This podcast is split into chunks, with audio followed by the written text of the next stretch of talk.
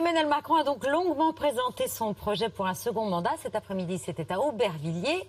Pas de surprise euh, Non, euh, d'abord sur la forme, donc vous l'avez dit, une heure et demie de discours euh, qui tenait moins de la présentation d'un projet ou d'une vision présidentielle que d'un discours de, de, politique générale, voire par moment d'un exposé ministériel devant des directeurs d'administration. C'était très techno. Emmanuel Macron est allé très loin dans le détail des dispositifs, des mesures, des méthodes, et pour tout dire, en restant, à mon avis, inaccessible ou incompréhensible pour un grand nombre de citoyens. C'était un discours pour initier et pas celui d'un président candidat qui parle à tous les Français. Bon, il aura le temps de se rattraper dans des meetings ou dans des émissions de télévision. Au début de sa conférence, Emmanuel Macron a expliqué que nos sociétés technicisées avaient besoin, dans ces circonstances tragiques, de choix historiques et de messages politiques. Bon, disons qu'il là, il est très loin de les avoir verbalisés. Hein.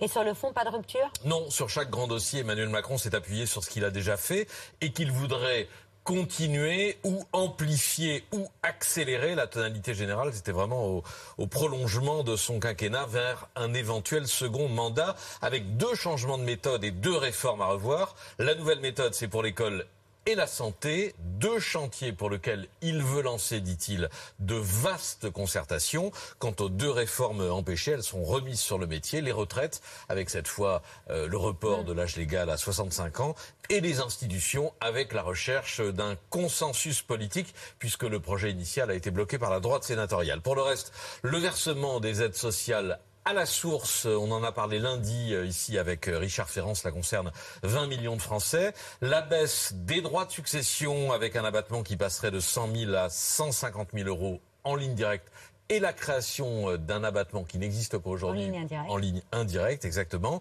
des aides et des nouveaux droits pour les mères célibataires, une nouvelle convention citoyenne convention citoyenne pour discuter, débattre de la fin de vie.